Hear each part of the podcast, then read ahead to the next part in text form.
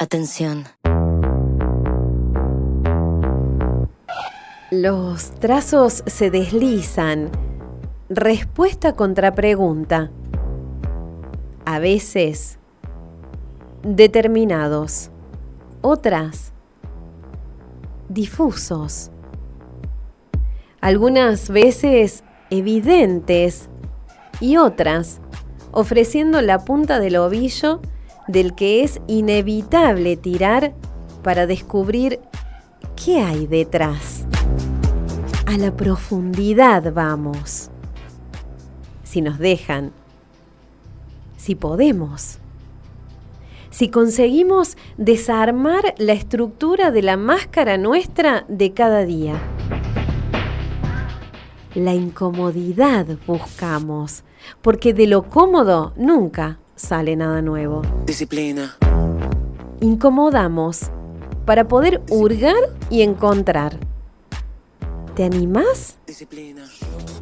Te invitamos a que pases, Disciplina. te sientes, escuches Disciplina. y seas el tercero en discordia.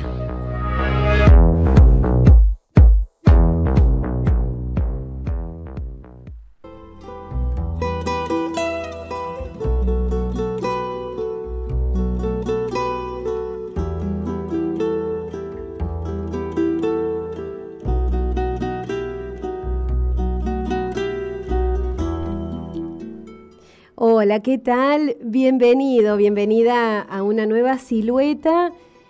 En este caso es invitado, es él. Un hombre que mm, anda por la vida en son de paz. Y no es que no le falte polémica, pero la impresión que me da a mí particularmente es que las lleva a esas polémicas en son de paz. Es la clase de persona a la que uno recurriría si necesitara un intercesor para solucionar un problema. Todo de acuerdo a mi impresión. Después vos vas a tener tiempo de decidir si estás de acuerdo o no. Es contador. Se presenta en sus redes como padre de Clarita y como hincha del club que aglutina a la mitad más uno del país asumió hace unos años ya en un área municipal que en aquel momento se encontraba cargada de polémica y más acá en el tiempo estuvo al frente de la delegación local de uno de los organismos más importantes de la gestión de gobierno del país. Hoy se encuentra en plena militancia política, pero eso lo vamos a dejar para más adelante, porque ahora queremos conocer de él más acá y más allá de la acción política. Bienvenido, muchísimas gracias por estar acá con nosotros. No, gracias a ustedes. ¿Cómo empiezan tus días? ¿Cómo empezás cada Muy día? temprano, 6 de la mañana, todos los días, eh, con toda una rutina, de, con el tiempo, con el paso del tiempo uno se le va acentuando, ¿no? Eh, hablar un rato con Clarita, irnos juntos, llevarla al colegio, y después siempre tengo mi momento del día, que es entre que dejo a mi hija en, en el cole y, arranco la jornada laboral, es un, un cortadito solo en algún lugar sin hablar con nadie, y, y cuando ya me descubre alguien que ando por algún bar y, y se me empiezan a sentar a la mesa, me vuelvo a cambiar a otro bar para ser- tener ese rato en, en soledad. Y bueno, después arranco siete y media de la mañana y estoy volviendo a casa alrededor de siete y media de la tarde más o menos, casi 12 horas fuera de casa y es hora de volver para, para poder cenar y estar en, en familia, que es lo que el momento más lindo del día, ¿no?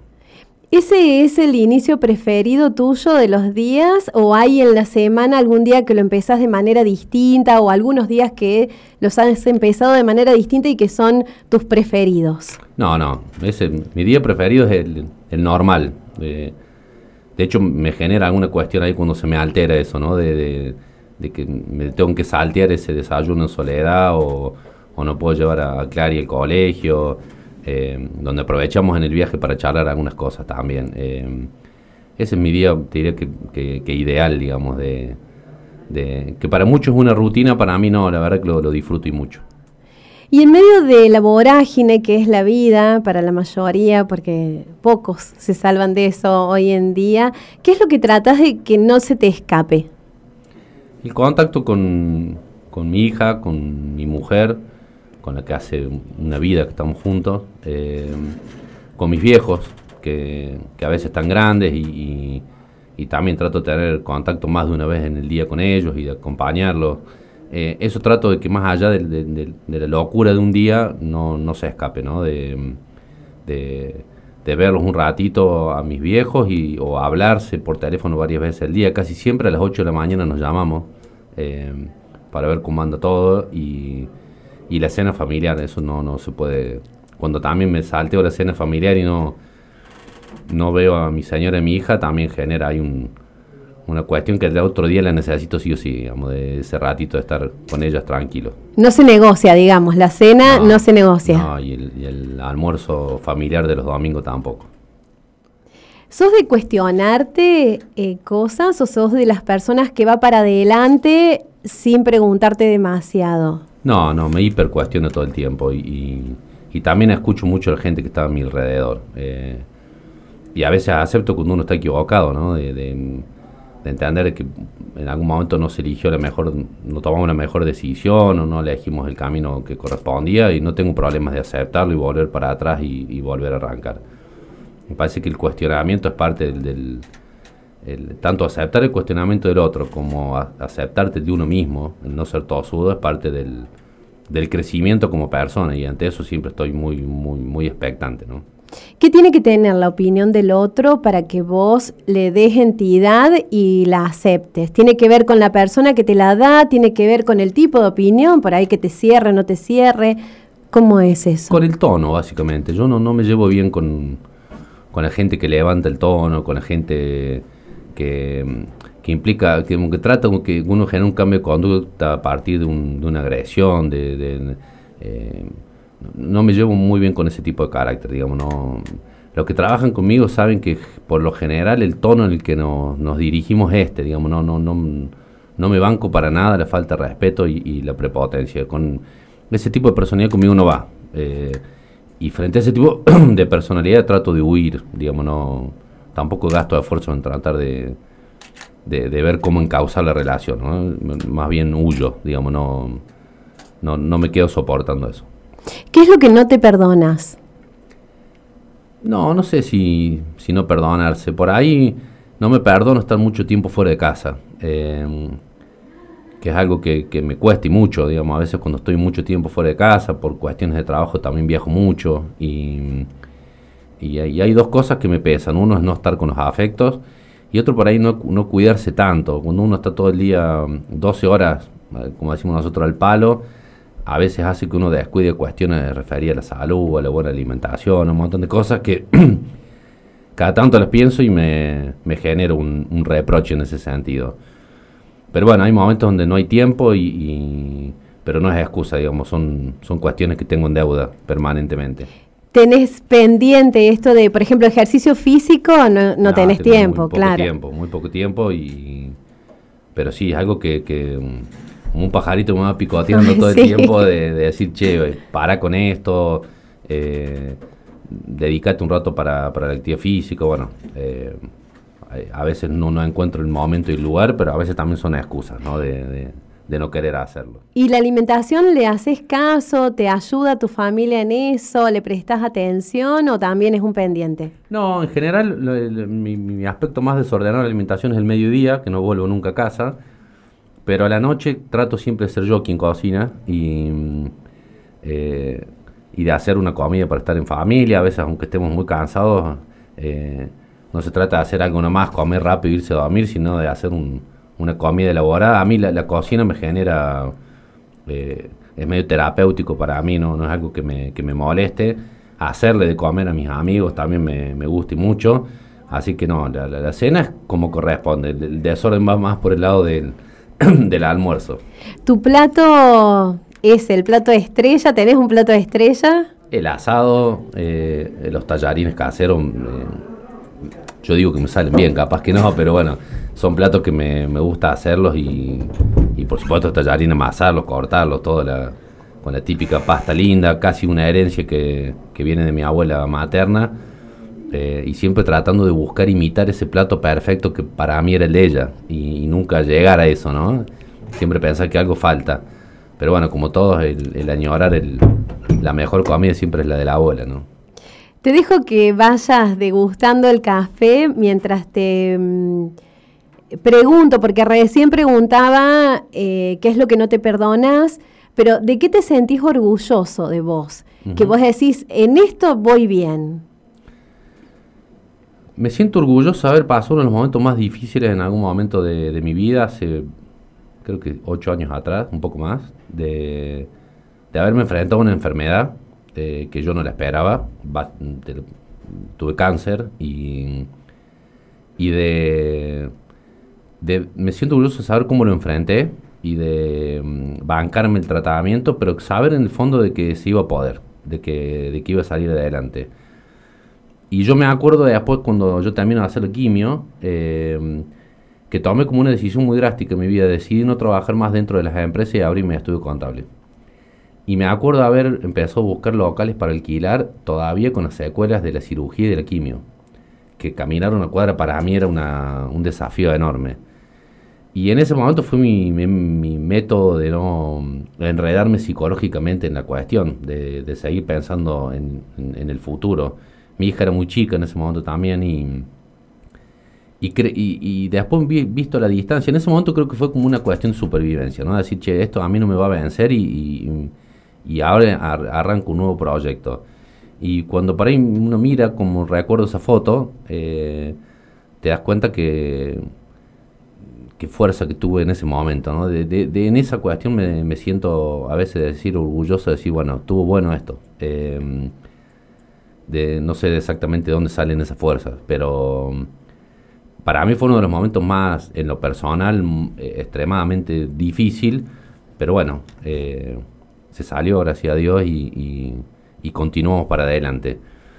Eh, visto a la distancia, fue un, como te digo, un punto de esos oscuros que todos tenemos en nuestra vida, pero del que aprendí un montón. Sobre todo en, en, disfrutar de las pequeñas cosas y no, no mambiarme por, por, por, por, tantas cuestiones que no tienen sentido.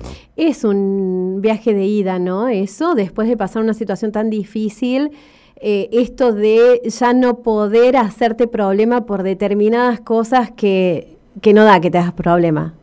¿Te pasa eso? Sí, lo hablamos con un amigo y no sé, me surgió una frase como, una especie de moraleja.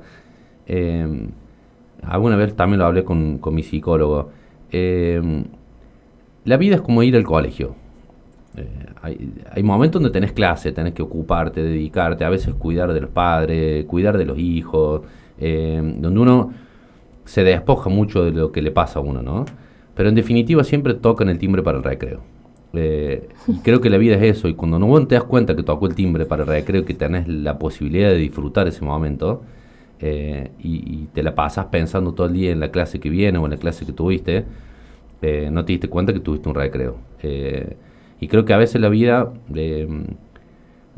o en la vida tenemos que aprender de que la vida te da momentos de de despojo, pero también momentos de recreo. Y hay que saber advertir cuándo es el momento de recreo y disfrutarlo. Eh, el problema es cuando no te das cuenta y pasas toda la vida pensando que estás en clase. Eh, yo siempre digo, eh, paren bien la oreja cuando toquen timbre y disfruten. Hay veces que la vida te da la tranquilidad de disfrutar. Algunos no, no sabemos verla. ¿Cuál es la pregunta más difícil que te ha hecho Clarita? Uy, un montón, un montón. Hablar de la muerte, eh, hablar de política, claro, es muy interpela y mucho en eso. Eh, ¿Qué, le contestaste cuando te preguntó por la muerte? Porque venís con un plus para dar esa respuesta. Sí, pero la verdad, la verdad, que digamos, tratar de entender la finitud de cada uno, ¿no? Eh, y hacer hincapié en, dos o tres frases que siempre le decimos como padre Clara. La primera, cuando viene con enormes problemas, que, que sentarnos y hablar de qué significa el problema y qué, consecuencias va a haber. A veces no las hay, o las consecuencias son menores y uno trata de magnificar las consecuencias. Hay una frase famosa que yo siempre digo, bueno, tranquilo, no pasa nada. Eh, y me parece que es la mejor eh, frase que un padre le puede dar a un hijo, ¿no? De, saber que si algo pasa va a estar con sus padres. y que eso que va a pasar no va a ser tan grave. Y siempre digo lo mismo, todo tiene solución. Ya sé, papá me dice, lo único que no tiene solución es la muerte. Bueno, eh, nosotros siempre hablamos con ella con la verdad, sin ocultarla desde muy chiquita. Pero gracias a Dios, una, mm, claro, una persona que interpela muchísimo. Y, a veces nos miramos con mis años y decimos, ¿a quién de los dos habrá salido? Y bueno, evidentemente es un poco de cada uno, ¿no? Claro. ¿Y en política?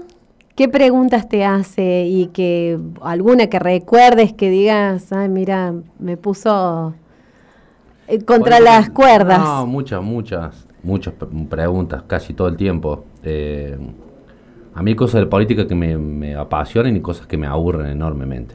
Eh, yo no tengo la paciencia de escuchar largos discursos, de discursos con retórica, no me, me aburro soy más de los que le gusta la política de acción, no, de, tanta charla.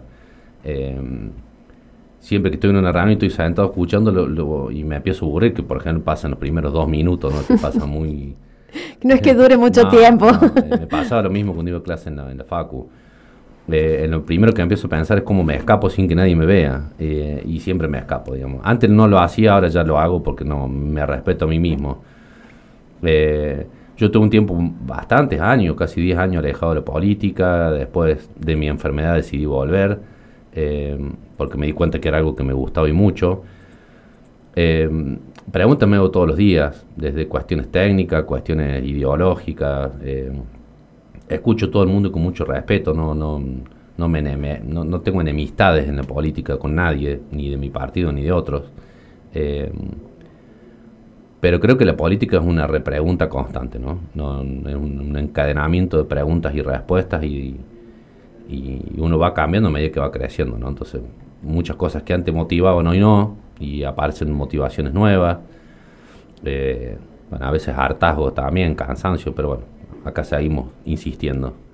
¿Te sentís a gusto con vos? cómodo con vos mismo, eh, sobre todo pensando en estos momentitos que decís que destinas al, a estar solo, en esos momentos, ¿te sentís a gusto con vos? ¿Estás cómodo? Sí, muy cómodo. Eh, estoy tranquilo. Eh, algunos me dicen, no, no, o no estás cansado, ¿por qué te metes en esto? ¿Por qué no te dedicas solamente a lo tuyo? Yo tengo un carácter que me aburro muy fácilmente. Eh, lo tengo, no sé si es una cualidad o un defecto, lo tengo desde chico. Eh, no, no, no, puedo estar mucho tiempo haciendo lo mismo, no, no me empiezo a inquietar, digamos. No, por eso te decía, me costaba mucho estar en clases. Eh, por supuesto, en el primario y en el secundario lo, lo acerté, pero en la universidad casi gran parte de la, de la carrera la hice libre. No, no tenía la paciencia de escuchar a un docente hablar dos horas y más y la materia no me, no me inspiraba mucho. Pero conmigo estoy muy tranquilo, estoy muy en paz. Digamos, no eh, no me siento mal con nadie, no tengo relaciones tóxicas con nadie, si algo no me gusta no lo hago, eh, puedo definir, entender cuáles son los límites y no sobrepasarlos. Eh, las cosas que hacemos las hago con alegría, si no, no las hago. tanto en lo privado, el laburo que hoy tenemos y el equipo de gente que trabaja en lo privado, en nuestros estudios, la verdad que me da gusto ir todos los días, no me pesa. Así que estoy un tío muy, muy a gusto conmigo, siempre eh, intentando cambiar cosas en, lo emocional, en lo interior, pero no, o, revisando cosas como todos hacemos, pero no, no, no tengo nada que me inquiete, digamos, no me siento en deuda con nadie. Hablando de equipo de trabajo, ¿qué cualidades tiene que tener una persona para que eh, vos elijas que esté en tu ámbito de trabajo, ya sea el privado o el de la política, Em, y también ahí va otra pregunta, ¿elegís a la gente o se va dando? No, en el espacio hay mucha gente. Cuando uno imagina ocupar un lugar de gestión y piensa en un equipo, esa gente la elijo. Em, no, a veces no en soledad, la elegimos entre algunas personas que hace muchos años que estamos juntos. Cualidades tiene que ser alguien que sepa y mucho de un tema. Eh, yo no creo que todos sepamos de todo. A mí el político que hable de todo no me parece un buen político. Eh, porque en algo miente. No, no, todos sabemos todo. En principio tiene que saber eh, y mucho sobre un tema. Tiene que entender de que trabajar conmigo tiene su costado insoportable. Eh, A mí no me, no me gusta que se incumplan los plazos, no me gusta que se incumplan las metas. Y si lo vamos a incumplir, me quiero enterar con tiempo y por qué. Tiene que tener disposición horaria. Eh, por lo general me interesa saber dónde está esa persona todo el tiempo, si estamos en gestión, eh, y si se fue a quien dejó en el lugar. me tiene que tener el teléfono siempre, no importa el momento del día. y tiene que ser, sobre todas las cosas, una persona absolutamente ética y honorable. Si alguno de esos requisitos no los cumple, te diría que es medio difícil que, esté en el equipo. Digamos, yo entiendo que la gestión es una entrega extenuante y que se puede hacer durante un periodo de tiempo. Por eso tampoco entiendo quienes se dedican a la gestión pública toda la vida. Porque si uno lo hace con esta intensidad, debería no darte el cuerpo más de 4 o 8 años. ¿Cómo te llevas con el error? Ya con el propio, medio que lo adelantaste porque, bueno, tenés una apertura a que te marquen cosas, pero con el error de los otros, ¿cómo te llevas? ¿Cómo lo planteas cuando lo detectas? No, bien. Siempre el error es parte del aprendizaje. Es una frase hecha, pero en la que creo firmemente. Todos, todo el tiempo nos equivocamos. El problema es cuando te equivocas.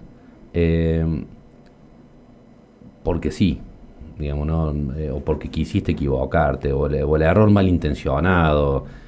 Si no hay mala intención, la verdad es que todos nos equivocamos todo el tiempo y, a partir de la equivocación nos reconstruimos.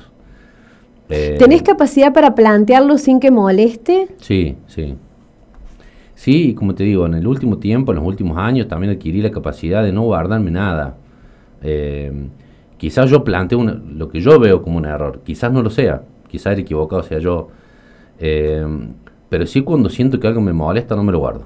Eh, automáticamente, ayer lo hice con dos personas, eh, nos sentamos y dije, a mí esto me molesta, no creo que esté bien, me parece que acá te...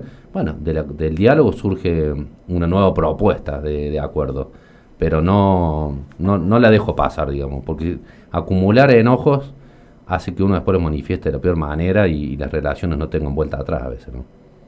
Por tu trayectoria de gestión en la actividad pública has tenido contacto con personas mayores. ¿Qué aprendizaje te dejó eso? Oh, fue tremendo. Eh, fue creo que lo más movilizante que he tenido eh, en mi vida. Me dejó dos aprendizajes, cómo la locura en la que vivimos hace esconder a los distintos. Eh, que es algo que viene desde hace mucho tiempo, nos acompaña. En algún momento lo dice Foucault, escondimos los locos. Em, en otro momento escondimos a, los mendigos. Bueno, ahora escondemos a los viejos. Eh, y lo digo viejo con cariño. Me volvió loco ver la situación en la que estaban los geriátricos.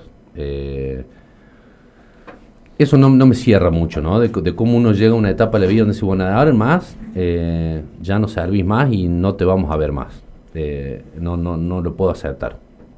De cómo en el final de la vida de las personas, cuando eres una etapa de reconocimiento, de acompañamiento, de devoluciones, de esfuerzo, eh, se lo empiezan a imaginar como un estorbo, ¿no? Obviamente que también entiendo que hay patologías psiquiátricas que implican que eso debería ser de esa manera y lo entiendo, pero la soledad del adulto mayor es algo que me caló muy hondo.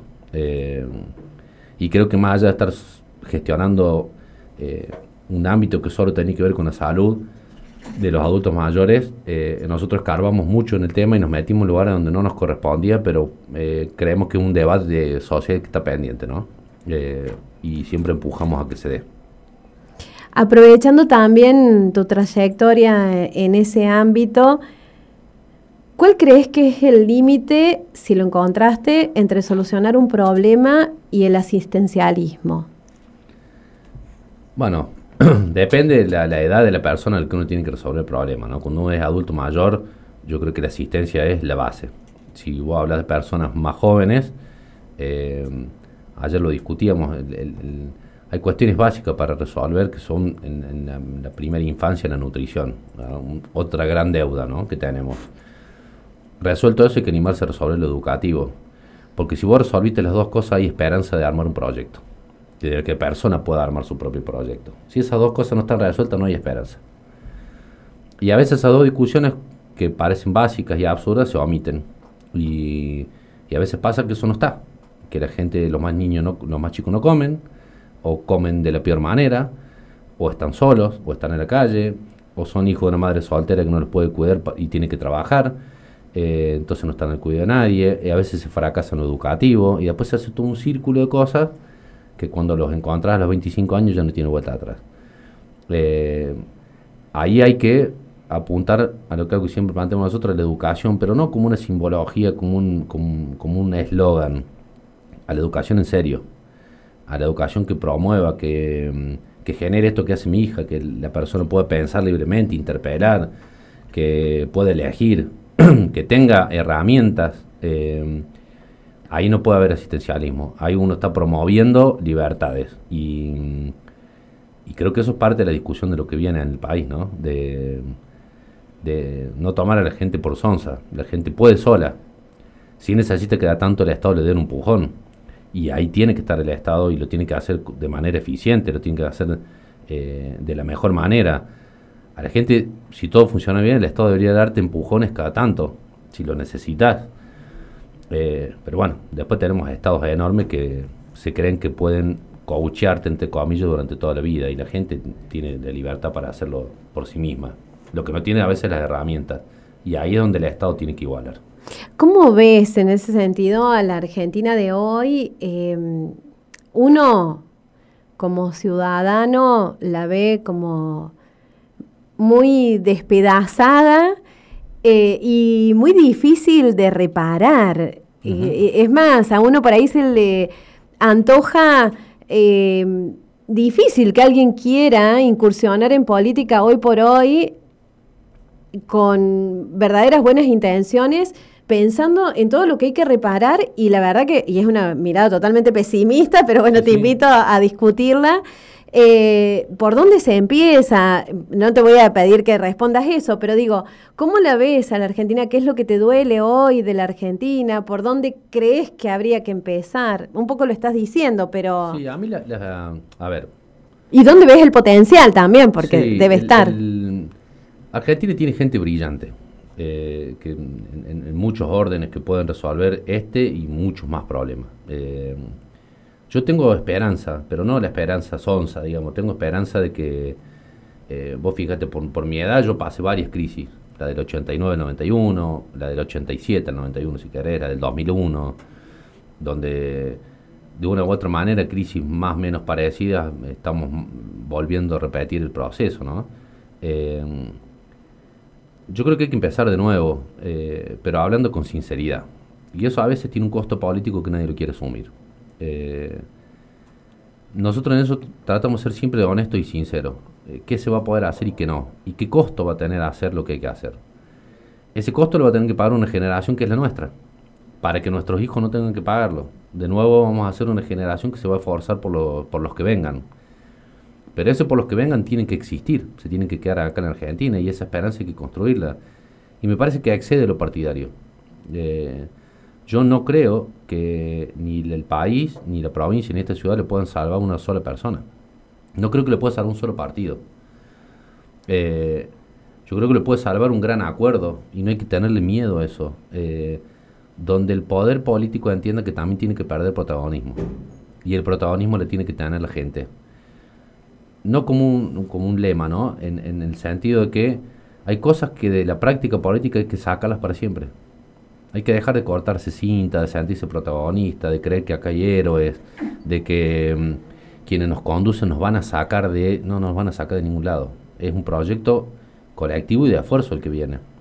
Y de grandes reformas. ¿Le ves posibilidad a tal cosa? Bueno, es por lo que uno milita. Eh, yo no tengo problema de juntarme todo el tiempo con gente de otros partidos políticos y de trabajar con ellos. Y te aseguro que pensamos recontradistinto ¿eh? Eh, en muchos temas. Lo bueno es darse cuenta en qué pensamos igual. Eh, si advertimos eso primero, después para diferenciarnos tendremos tiempo.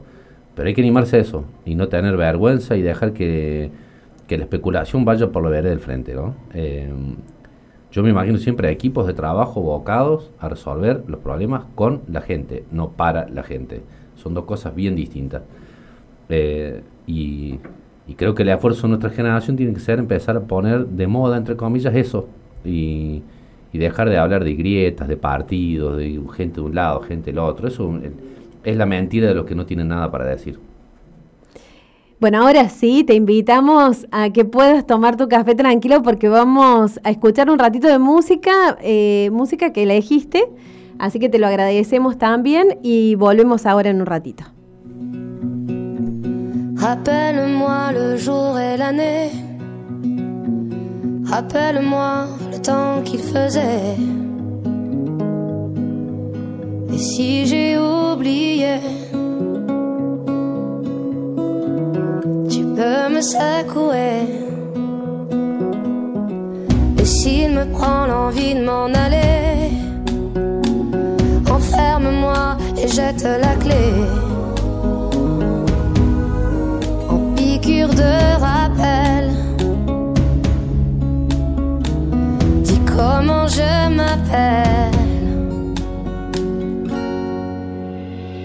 Si jamais j'oublie les nuits que j'ai passées, les guitares et les cris, rappelle-moi qui je suis, pourquoi je suis en vie.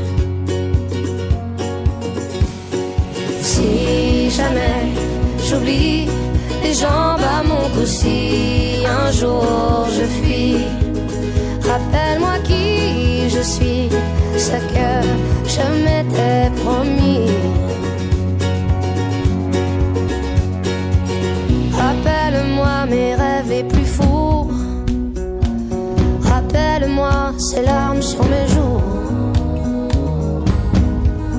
Et si j'ai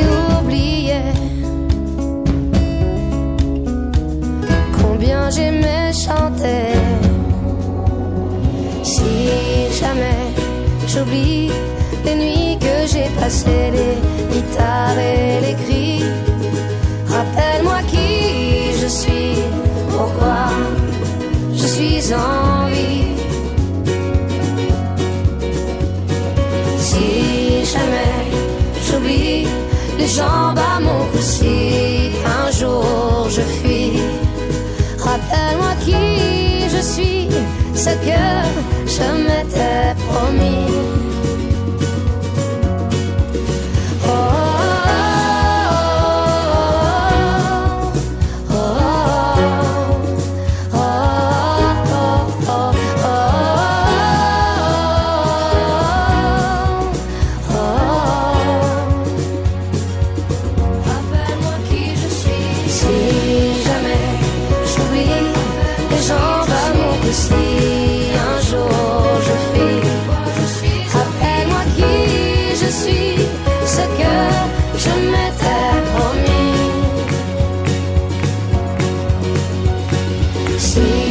Jamais j'oublie les nuits que j'ai passées, les guitares et les cris. Rappelle-moi qui je suis, pourquoi je suis en vie. Rappelle-moi le jour et l'année.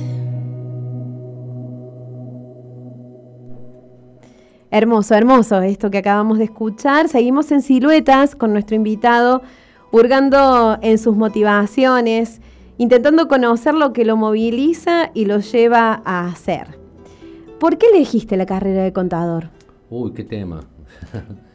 Yo iba al comercial y me daba contabilidad. Mira, nada que ver. Eh, Vieira, el que pintaba cuadros. eh, que para mí era un, un enorme persona, un gran ser, digamos, porque además Y me empezó a gustar la contabilidad. La contabilidad, en definitiva, me, me escucha un docente y me mata, pero es un juego matemático. Digamos, una- un- cuando vos aprendes cómo se comportan los números, después de la teoría la, la aprendes. En ese momento la, la estudié, me gustó, me recibí, empecé a ejercer la parte más típica de la profesión. Ahora de más grande no lo volvería a elegir. Ay, mira, esa Eh, era la pregunta que seguía. No, no lo volvería a elegir. ah, No, no. Después me di cuenta que en realidad me gustaban más la, otro tipo de ciencias sociales. Eh, que me quedó ahí como una, una deuda. Después hice un posgrado dentro de la facultad también de, de Dirección de Recursos Humanos eh, de un año y medio. También lo, lo- lo pude terminar. Pero la verdad, para serte honesto, me- en algún momento mi vida me empezó a aburrir mucho. Eh, entonces empecé a decir, bueno, estas cosas de la profesión no las hago más. Eh, y bueno, la- el pobre mi socio les empezó a tocar ellos. Y me empecé a dedicar más a, a- a colaborar con la gestión de empresas, una cosa más parecida a un administrador de empresas. Eh, ¿Y qué hubieras elegido hoy, por ejemplo? Hoy si volvería a arrancar psicología, le elegiría nada. Ah, mira, pensé que me ibas a Eh, decir licenciatura en ciencias políticas no, o algo así. No, no, no eh, psicología. Bueno, que, que sirve la psicología, ¿eh? Sí, para... es un tema que me causa, como te digo, mucha... mm, que me atrapa, leo... En algún momento de mi vida leí mucho de, de, mm, de cosas que no tenían nada que ver con mi carrera y siempre la filosofía, la psicología, algunas cosas de la sociología me empezaron como a atrapar y mucho, pero me- ya, ya no tenía ganas de empezar otra carrera y, y nada, lo tomo como hobby a veces me... Cuando puedo leer, leo de eso. ¿Hay muchas otras cosas que cambiarías en tu vida o el, el resto las ratificas? No, no. El resto la, la- la ratifico. Imagínate, eh, con Alina, que es mi pareja, hace 32 años que estamos juntos. eh, nos pusimos de novia exactamente la misma edad que ahora tiene Clarita. Eh, y todavía estamos juntos. Hace, ella tenía, yo tenía 16 años, ella 15. Y, y Un montón de tiempo. Toda la vida, toda la vida. Y eh, la volvería a elegir sin duda. eh, volvería a ser el padre de Clarita. Mi familia es lo que amo. sí cambiaría mi profesión seguramente. y no, lo demás no, estoy, estoy muy, muy, muy a gusto. Siempre he viajado y mucho, pero siempre elegí Río Cuarto para, el lugar donde vivir. Seguiría viviendo acá, es la ciudad que, que- que me encanta. Y siempre que me voy, siempre quiero volver. Así que lo demás no lo, no lo tocaría. Poco a poco nos vamos acercando a la actividad que te ocupa, ya hemos hablado un poco. No la develamos todavía porque tenemos que esperar al final para decir tu nombre, pero nos vamos a ir acercando más con un tema que vemos que te preocupa y te ocupa y mucho por este tiempo. Cuando una persona comete un delito, ¿crees que lo decide? No siempre. Eh, las personas, como dice la, como dice que saben, ¿no? Somos nosotros y nuestras circunstancias, ¿no?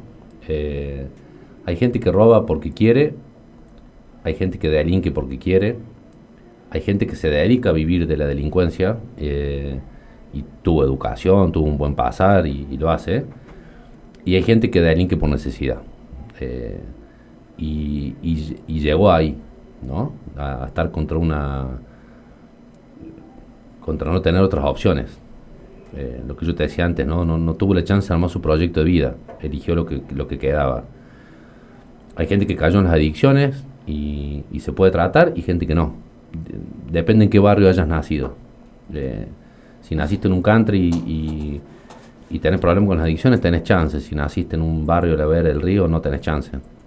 Eh, de nuevo, son las circunstancias de cada uno. Y, y eso que poder correr el telón, ¿no? Para ver cuáles son las, las circunstancias a las que se llegó, ¿no? Ahí marcaste un punto, eh, no lo tenía pensado charlar, pero realmente quiero aprovechar.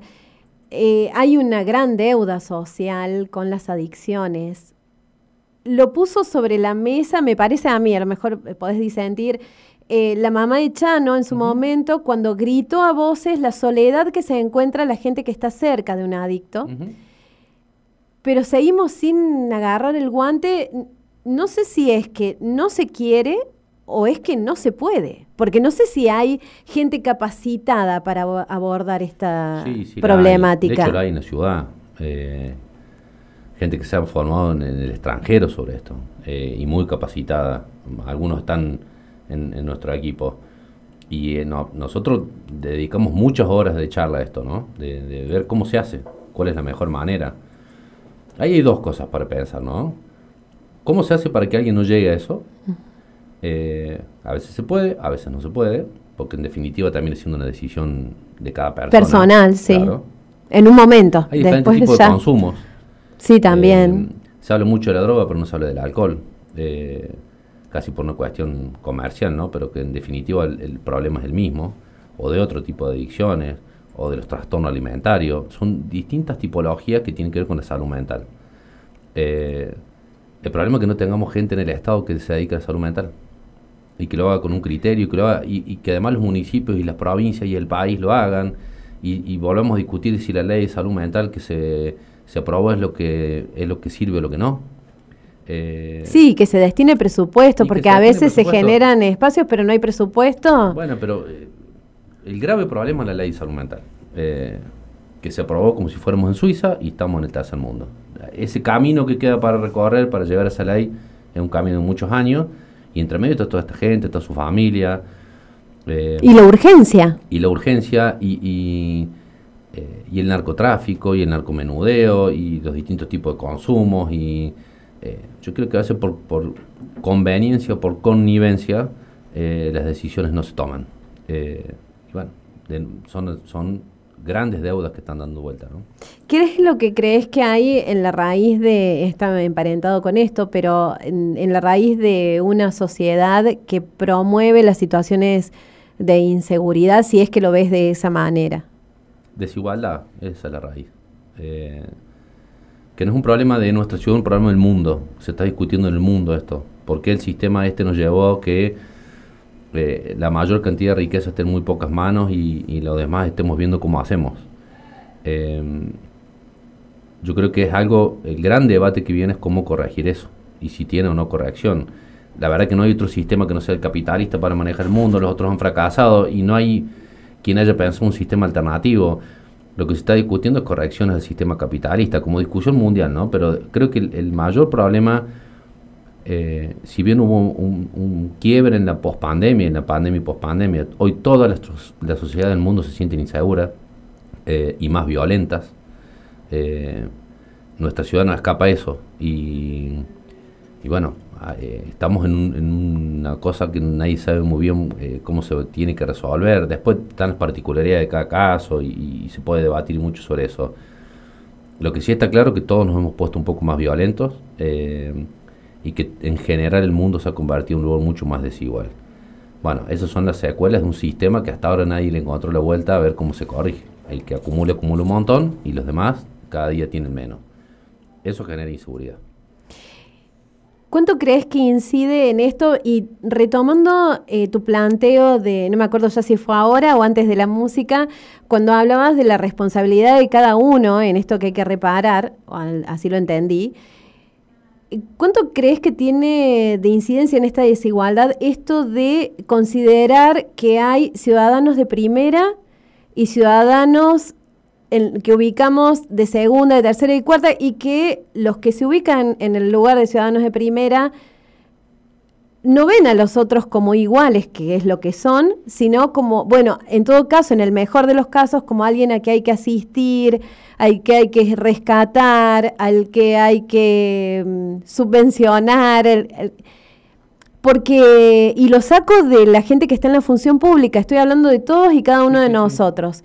Esto de ubicarnos, y nos encanta ubicarnos en el lugar de ciudadanos de primera, y vemos a los otros, muchos, como ciudadanos de segundo o tercero, y no queremos llegar ahí.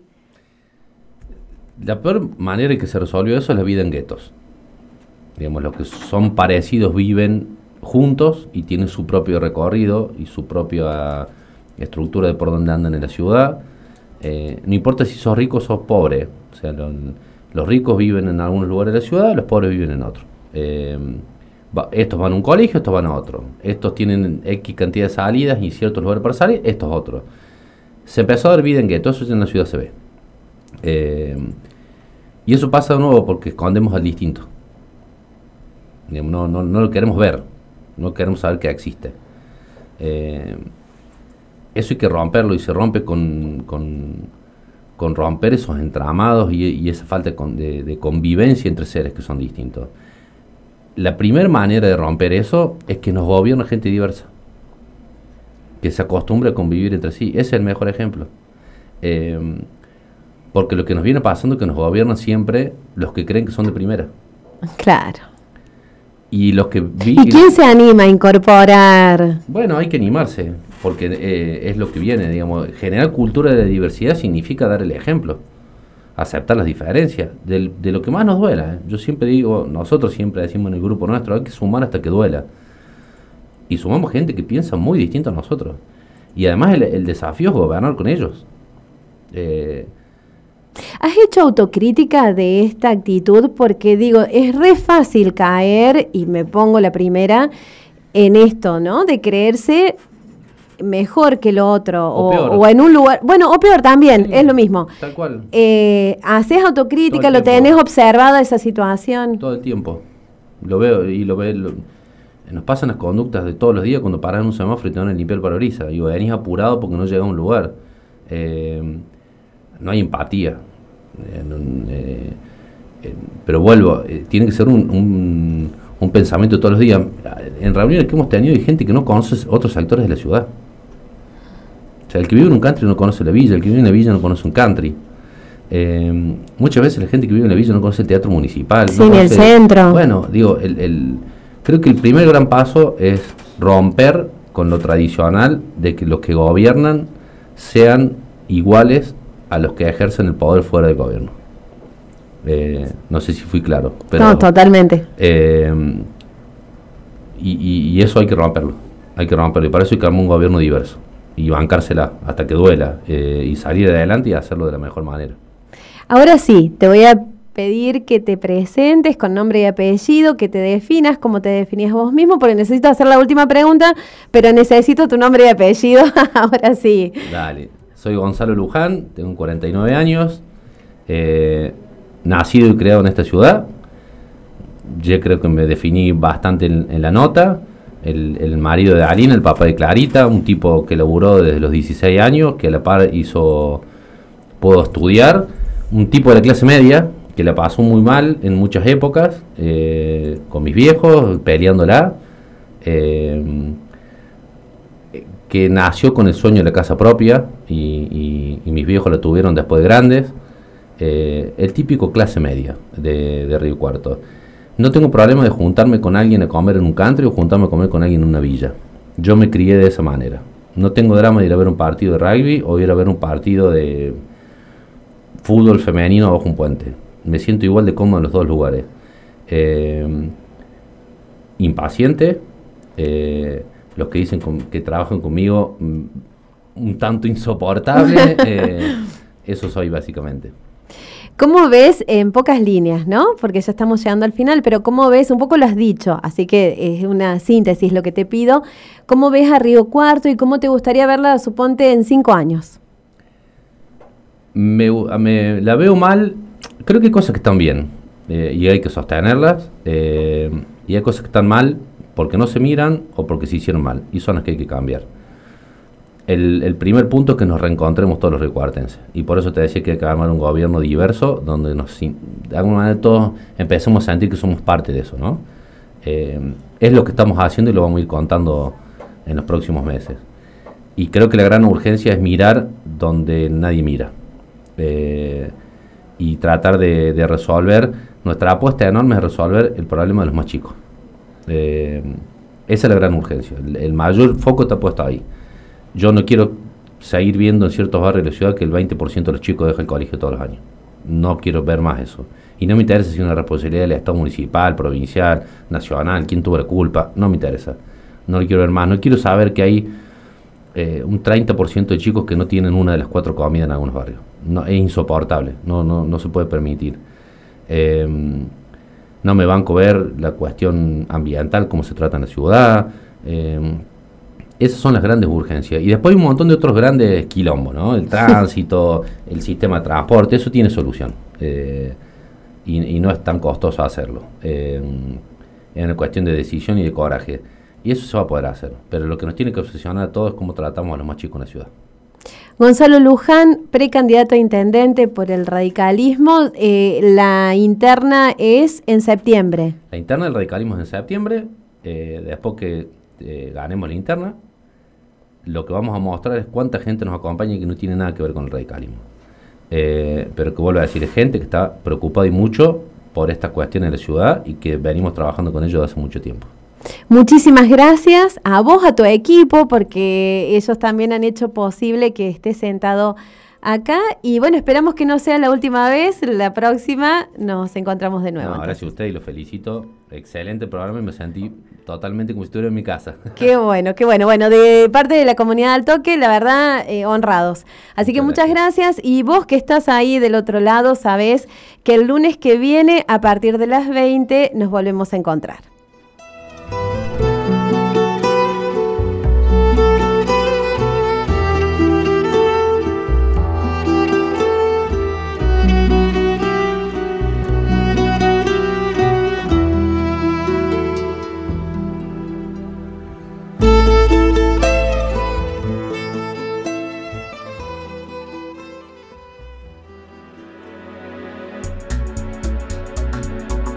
Deja prendida al toque radio.